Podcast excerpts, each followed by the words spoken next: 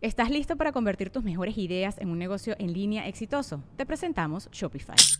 Tal vez no lo sabías, pero nuestro podcast More Than Mamis es un negocio y lo empezamos por supuesto para desahogarnos y hablar sobre la maternidad, no para convertirnos en expertas de ventas y del e-commerce. Así que sí, necesitábamos ayuda para vender nuestro merch y poner en marcha nuestra tienda. ¿Y cómo suena con Shopify? Llegó otra venta. Shopify es la plataforma de comercio que está revolucionando millones de negocios en todo el mundo. Ya seas un emprendedor desde tu casa o desde donde sea, Shopify es la única herramienta que necesitas para iniciar, administrar y hacer crecer tu negocio sin dificultades. Con Shopify puedo gestionar pedidos, envíos y pagos desde cualquier lugar, brindándote toda la información y estadísticas de tus ventas al detalle. Regístrate para un periodo de prueba con tan solo un dólar al mes en shopify.com barra sonoro, todo en minúsculas Ve a shopify.com barra sonoro para llevar tu negocio al siguiente nivel. Shopify.com barra sonoro. Welcome to the Listening Time Podcast. Hey, everybody, this is Connor, and you're listening to episode 46 of the Listening Time Podcast. I hope you're all doing well. Uh, I've been very busy lately. Uh, I've had a lot of stuff to do, but I'm happy to be back in front of the microphone and recording another episode for you guys. Uh, of course, if you want more episodes, if two episodes per month isn't enough for you, then remember to become a listening time member. And all my members receive an extra podcast episode every month. So if you want more listening practice and more episodes, then make sure to become a member so that you have more listening time in your life. Uh, so, uh, why don't we just jump right into the subject for today? So, we're going to talk about books and reading. So, some of you might really like this topic, and some of you might not be big readers. Uh, but regardless, I'm sure uh, for all of you, this will be a good episode to practice your listening skills. Of course, remember that you have the transcript available in the episode notes. So if you want to access that, just click on that link and you can use the transcript to help you understand what I'm saying and to help you learn uh, any new words or phrases that I might teach you in this episode.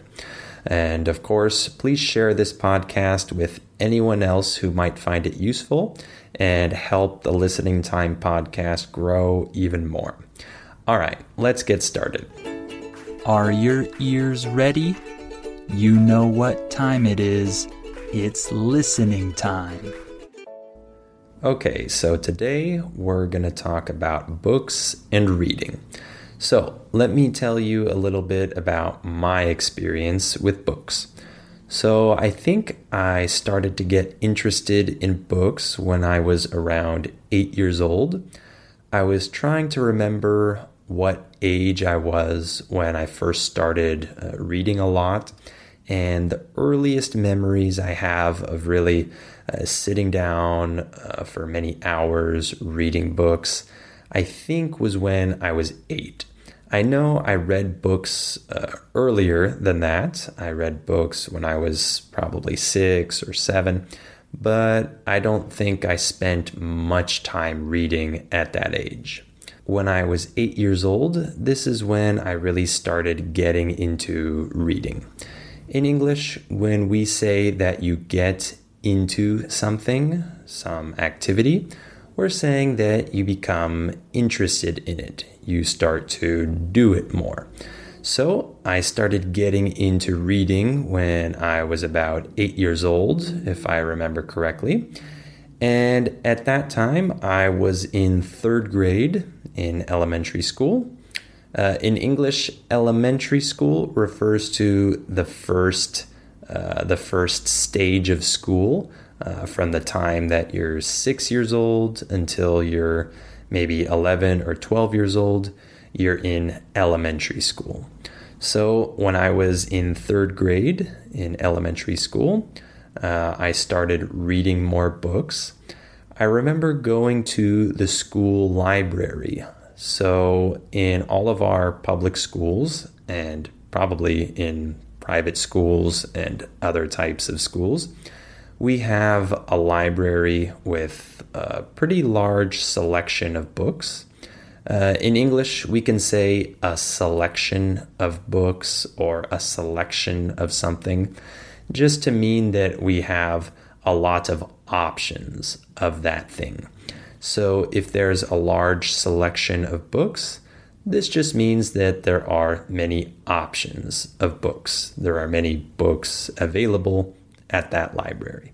So, uh, our school library had a pretty large selection of books, and so there were plenty of options for me to choose from.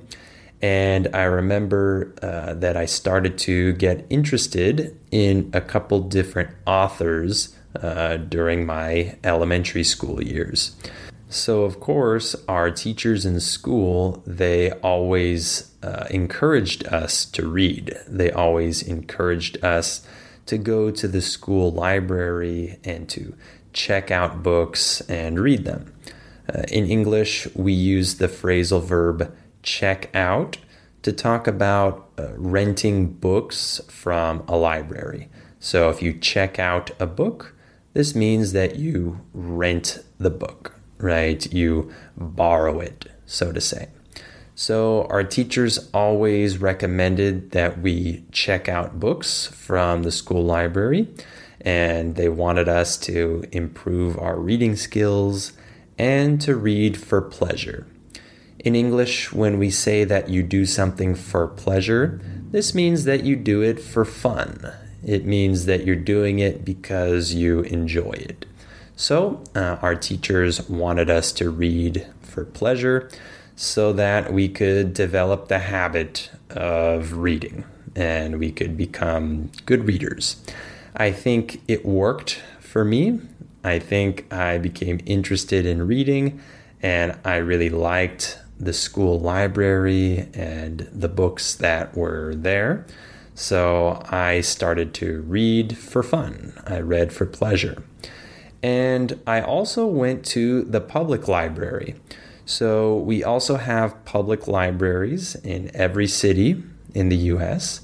So if you sign up to be a member at the library, you get a library card, and then you can usually check out books for free.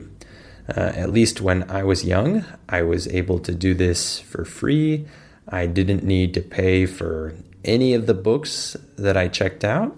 I just needed to return them after a certain period of time. So I had the habit of going to the library, checking out a book or maybe two books, and then I would bring them home and read them. And then uh, a couple weeks later, I would go back to the library and return those books and then check out another book or another couple books. So I uh, definitely had the habit of going to the library, checking out books, reading. And because I developed this habit at a young age, I think it helped me uh, grow into a mature reader pretty early on. So I uh, kept on reading after that. I read throughout high school and as an adult, I still like reading. Uh, I don't read nearly as much as I want to. I wish I had the chance to read a lot more, but I simply don't have enough time to dedicate to reading at this point in my life. But I know that's kind of an excuse that we like to make uh, for many things. I don't have enough time right? So I think that in reality, I do have time to read, but I use this time for other things. I have other priorities that uh, maybe uh, I view as more important. But I do want to get back into reading uh, as soon as possible, and I hope to start reading a little bit every day if I can. I really miss this habit. Once in a while, I try to get back into the habit of reading and I find a good book and I try to read every evening. But after I finish the book, I tend to uh, stop reading for a little while and forget about it. So I need to become more like I was when I was a child, and I need to get this habit back. So hopefully this year I'll be able to do more reading and I'll make the time uh, to read. In English, when we use the phrase make the time to do something, it just means that you uh, find time and dedicate it to uh, do some action. So I hope that this year I can make the time to read more. So, um, why don't we talk a little bit about types of books? Let's talk about the different genres of books. Uh, the word genre means type, the type of book, the genre of book. Okay? So, first of all, we have fiction. Fiction refers to books that are not true stories. These are stories that were invented by authors to entertain us. So, I really like fiction. Uh, I always liked fiction uh, when I was a kid, and I continued reading fiction uh, throughout my childhood. And usually, when I read books today, uh, they're fiction. Uh, once in a while, I'll read a book that isn't fiction, but most of the time, I prefer reading fiction. So, some of the authors that I really enjoy reading are Ernest Hemingway, Agatha Christie, and Cormac McCarthy. Ernest Hemingway was one of the classic American authors. Uh, he wrote in a style that is very iconic a lot of people can really recognize his style when they read his books. Uh, I really love his style of writing. I love the types of sentences that he uses, and I just really like his books. Uh, so, I also mentioned Agatha Christie. Some of you might have heard of this author. Uh, she is the most famous uh, mystery author of all time, probably. I think she's written more mystery books than any other author, if I'm not mistaken. Uh, I really like the genre of mystery. So for me, uh, her books are really entertaining because I like being on the edge of my seat, waiting for uh, the next uh, the next event to happen, or waiting to see who committed the crime. I really like mystery, so for me, her books are awesome. Uh, I think that uh, she has a really uh, amazing way of crafting a story and keeping you uh, keeping you interested until the very end. So I really like her style of writing as well. And lastly, I mentioned Cormac McCarthy. Uh, most of you probably haven't heard of this author, but he is considered to be one of the greatest contemporary authors in the US. Uh, he's still alive uh, at the at the time of the recording of this podcast, but he's pretty old now. Uh, he's written uh, books that are from different genres. He's written uh, Western books. He's written uh, dystopian, futuristic books. And he's also written books that would be classified as Southern Gothic. Southern Gothic is a genre that only exists in the US uh, because it's based on life in the south of the US. Uh, the setting, the place where these stories take place are almost always in the south of the US. And so um, this style is really unique. The types of descriptions that you read in Southern Gothic books are really interesting. Uh, you don't see this type of writing in any other genre. And I think that's why I like Southern Gothic because I'm the type of guy that likes words and language and writing. So for me, it's really cool to read these really interesting sentences and descriptions that you find in Southern Gothic literature. All right, let's talk just a little bit about classic American literature.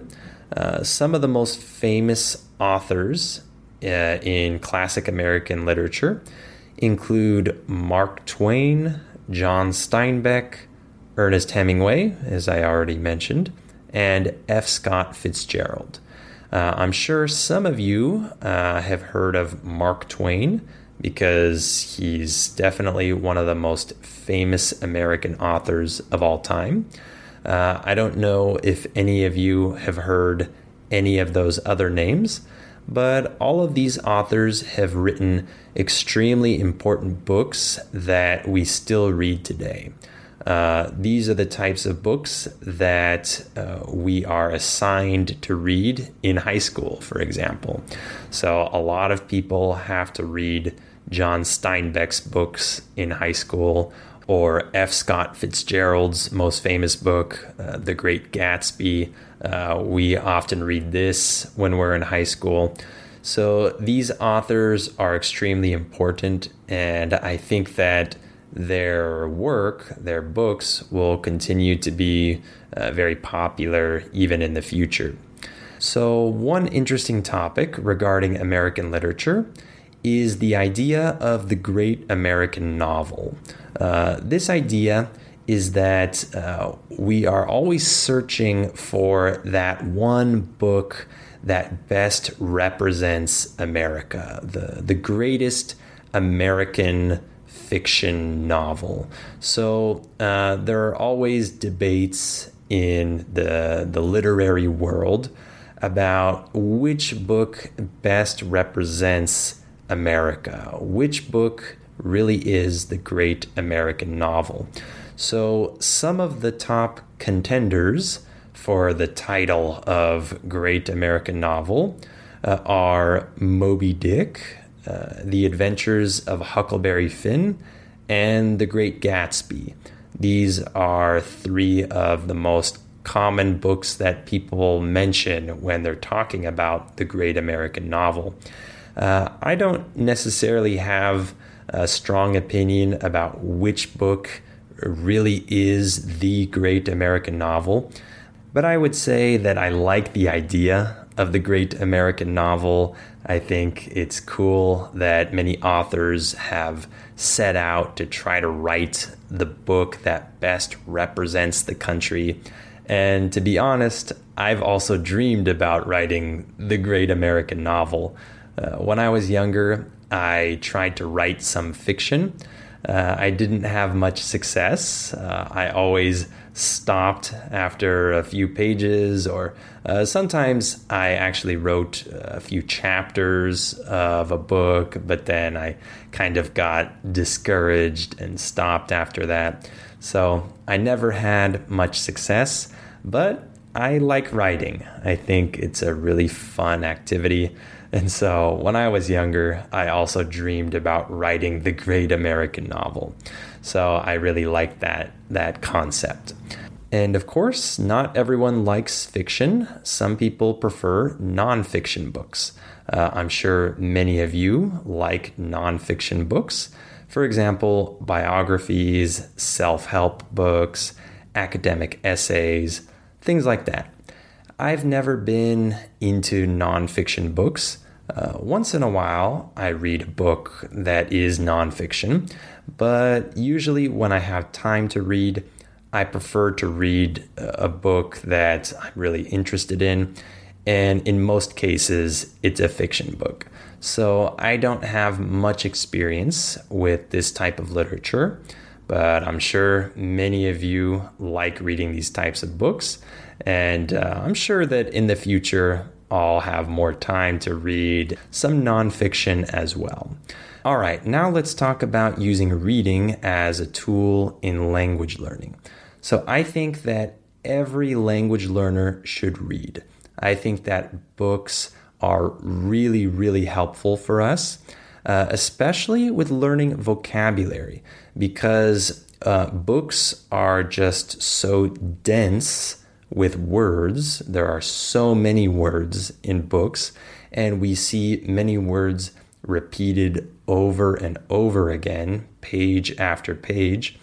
And we get exposed to a lot of vocabulary when we read. Of course, not all of the words that we read in books are helpful in our everyday lives, but there are a lot of useful words that you'll come across when you read. So I think that uh, in terms of learning vocabulary, reading is one of the best ways we can do this. Uh, but reading also helps us learn grammar. Of course, I'm not talking about reading grammar books in English. I'm just talking about reading books that you like, books that you're interested in. When you're interested in a book and you read it and you're interested in the content that you're reading, you're probably not focused on the grammar of that book. However, uh, your brain will start to notice these grammatical patterns and you won't even realize it but it's happening. This process happens when you read in another language or when you listen uh, in another language. Your brain starts to recognize grammatical structures and patterns. And even if you don't think that you're learning grammar, you really are. Your brain is starting to notice those things. So, reading books is good for vocabulary, but it's also good for grammar. Uh, some people ask me about uh, how how many words should they look up in a dictionary or should they try to translate when they're reading in English uh, or they're reading in another language that they're learning. Uh, and this is a good question because obviously uh, we want to look up some of the words that we don't know. We want to understand the words that, that are on the page. But if you look up too many words, it's going to interrupt your reading and it's going to get a little bit boring. So I think that uh, one good practice is to limit yourself and to uh, put uh, a, number, a limit on how many words uh, you can look up per page. So maybe you say, okay, I can only look up two words per page. So if you've already looked up two vocabulary words that you didn't understand on that page, you can't look up any more. You just have to read and be okay with not understanding uh, some of the other words on that page. And then when you get to the next page, you have two more words that you can look up if you want to.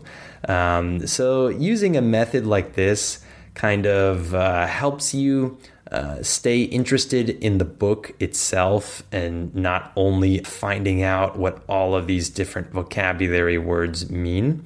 Uh, so I think that in order for this method to work, you also have to be reading books that aren't too hard for you. Because if you read books that are really hard, they're going to be like 15, 20, however many words on one page, and it's going to be too much for you. You're not going to be able to just look up two words and then understand enough of the page uh, in order to stay interested. So I think you need to find books that are close to your level, but are just a little bit challenging for you. And so if you do this, uh, you'll probably be able to understand most of what you read on one page and then just look up a couple of the words that you want to understand better. And then you just continue on reading. I think the main goal of reading when you're doing it for language learning is to do it for pleasure and to like what you're reading. You don't want it to be a chore where you think it's boring and it's frustrating. You should enjoy what you're reading. And so, this is why I say that you shouldn't look up too many words because it becomes hard to enjoy the process of reading. And so you're not gonna continue on doing it if you stop every five seconds and look up another word. So that's my advice, but I know many other people uh, have many other opinions about how to read when you're learning a language. Uh, okay, so why don't we stop there for today? Uh, I hope that this episode was interesting for you, and I'm sure it was good practice for your listening skills. So, of course, remember to uh, become a listening time member if you want more episodes and if you want access to my listening practice seminars. Uh, make sure to uh, click on the link in the episode notes uh, and you can become a member there. And of course, you have the transcript available. If you need the transcript for this episode, just click on that and you'll see everything that I said.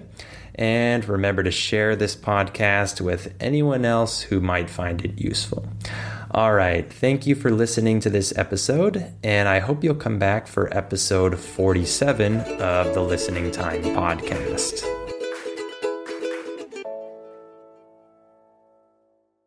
Before we continue, let me tell you about our sponsor, Rosetta Stone. As you all know, learning a language is challenging. Well, Rosetta Stone is a great tool that can help you with this challenge so you can improve your English or learn any of the other 25 languages that it offers. Rosetta Stone has helped millions of people learn foreign languages over the last 30 years. The idea behind Rosetta Stone is to provide you with a more natural and intuitive language learning method compared to other types of courses. Instead of focusing on tests, drills, or boring memorization,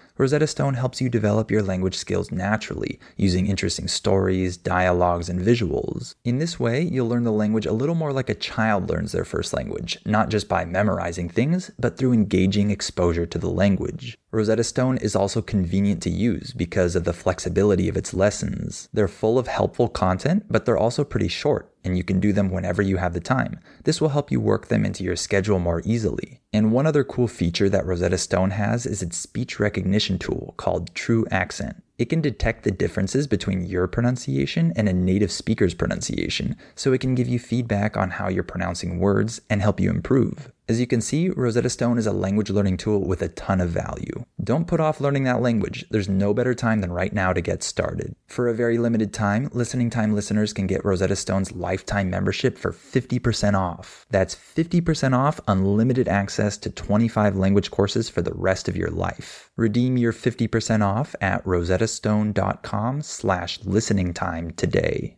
With LuckyLand slots, you can get lucky just about anywhere. Dearly beloved, we are gathered here today to. Has anyone seen the bride and groom? Sorry, sorry, we're here. We were getting lucky in the limo and we lost track of time. No, LuckyLand Casino, with cash prizes that add up quicker than a guest registry. In that case, I pronounce you lucky. Play for free at LuckyLandSlots.com. Daily bonuses are waiting. No purchase necessary. Void where prohibited by law. 18 plus. Terms and conditions apply. See website for details.